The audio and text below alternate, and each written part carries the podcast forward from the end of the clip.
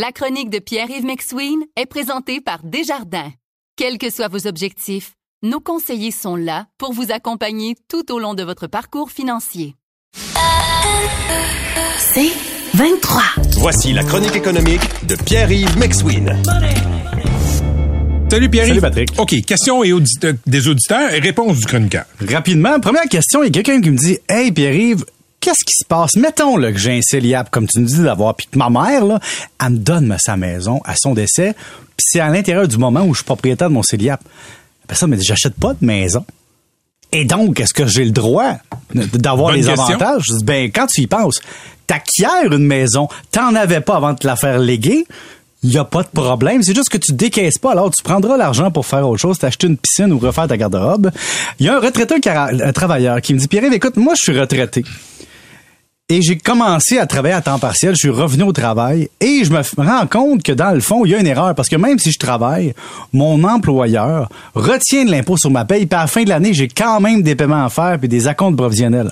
Oui, parce que ton employeur à temps partiel, il sait pas ta vie ailleurs. lui. Donc, il prend ton revenu annuel que ça donnerait avec le travail à temps partiel qu'il te donne, puis il calcule un pourcentage d'impôt approximatif et il retient à la source.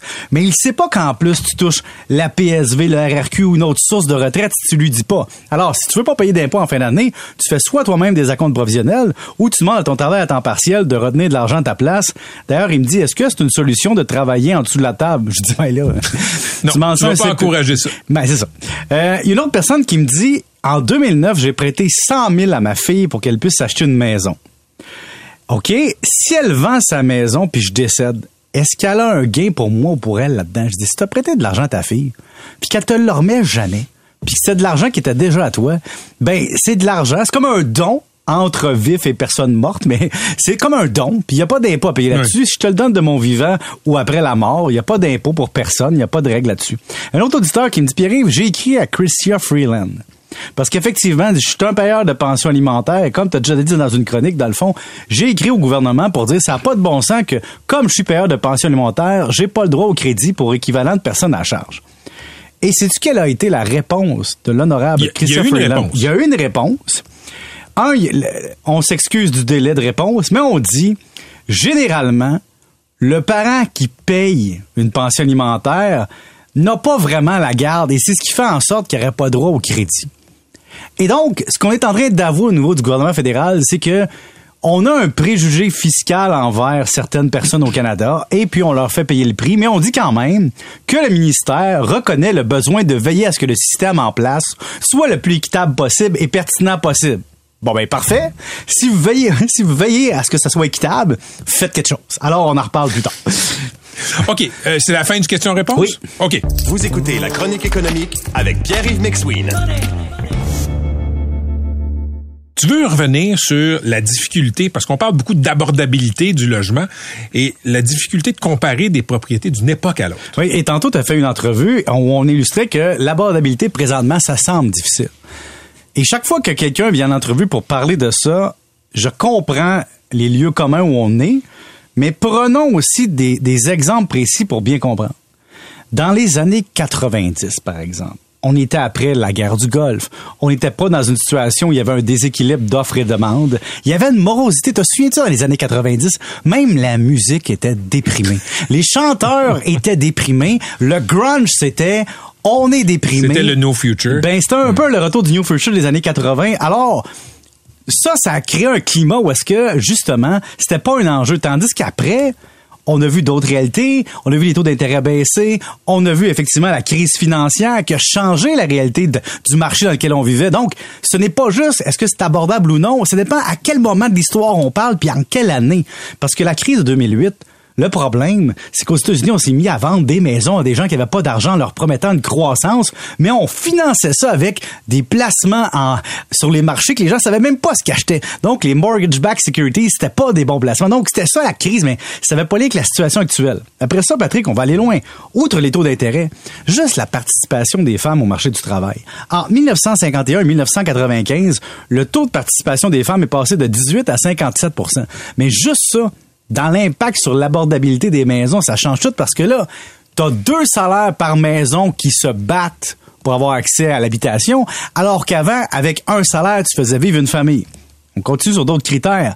Le billet d'ancrage, les gens oublient souvent la valeur dans leur temps et la fiscalité. Je te donne un exemple. Dans les années 80, Patrick, te souviens-tu qu'il y avait une exemption de gain en capital de 100 000 pour les placements des gens? Me, me souvenais pas de ça. Ben, beaucoup de boomers avaient leur maison à l'abri de l'impôt, J'avais pas d'investissement des années 80. ben, il y avait aussi, Patrick, un 100 000. C'est-à-dire a des gens qui ont investi dans un immeuble à revenus des années 80 en gang, puis que tu avais un 100 000 de gain en capital non imposable, ben, ça paraissait.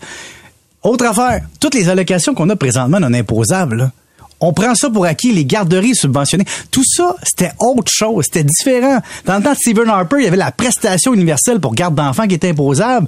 On a remplacé ça par une allocation canadienne hyper généreuse. Alors, quand on regarde les salaires déclarés par les gens, est-ce qu'on tient compte de l'éco-fiscalité dans la situation où on, où on parle?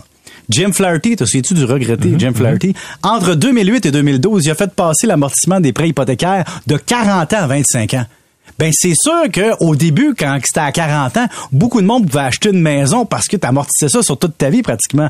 Alors quand on a ramené ça sur 25 ans comme avant pour contrôler la valeur du marché, on a ramené des conditions différentes. Après ça, tu as la politique migratoire dont tu parlais avec le monsieur tantôt, les mises en chantier. Je sais pas si tu as regardé, tape condo neuf ailleurs qu'au centre-ville, bonne chance présentement, beaucoup moins de projets. Et les revenus, les données sur les revenus personnels les gens sont beaucoup biaisés par les statistiques officielles. Alors, quand tu, considères comparer les salaires avec le prix des maisons, ce sont des statistiques officielles. Mais le taux de travailleurs Tu veux d'y aller sur, OK, le, le- le 25 ou 30 du revenu pour acheter, là? Peu importe, mais tu te bases sur un revenu X. Ce revenu X-là, c'est souvent le revenu net, une ligne de la déclaration fiscale ou simplement le revenu de personnel, OK?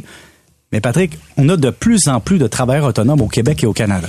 Les travailleurs autonomes sont structurés de façon corporative à ne pas déclarer tous leurs revenus personnels. Personnellement, ils en laissent dans la Tu payes du corporation. salaire, du Bon, dividende. ouais. mais ça, Patrick, là, ça a évolué grandement dans les 20 dernières années, ce qui fait en sorte que tes données officielles, c'est des données officielles, mais officieuses, parce qu'elles manquent de comparabilité. Alors, ce que je suis en train de te dire, finalement, c'est qu'on a beau parler d'abordabilité, le seul, la seule réponse qu'on a, c'est off-demande, c'est-à-dire, il manque-tu de maison? Y en a-tu? Les jeunes n'achètent-tu quand même ou pas? Dans la réalité, si on les moyens, ils payent. Si on pas les moyens, ils payent pas. Et c'est ça la vraie affaire. Combien de temps les transactions restent sur le marché? Est-ce qu'on a des maisons pas vendues? Est-ce qu'on a de la difficulté à vendre? Si on trouve preneur, même si les statistiques officielles te disent autre chose, s'il y a quelqu'un qui achète, c'est qu'il a pris l'argent quelque part, que ce soit bien structuré ou non, légal ou non. Reste comme tu le dis, on manque d'unités d'habitation. Et c'est ça le vrai lieu commun, c'est qu'on manque de maisons, on manque d'appartements. Et le monsieur que tu as interviewé tantôt le disait, peu importe le genre d'habitation qu'on fabrique, fabriquons-en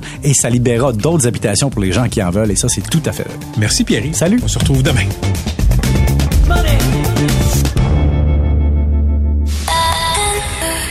C'est 23.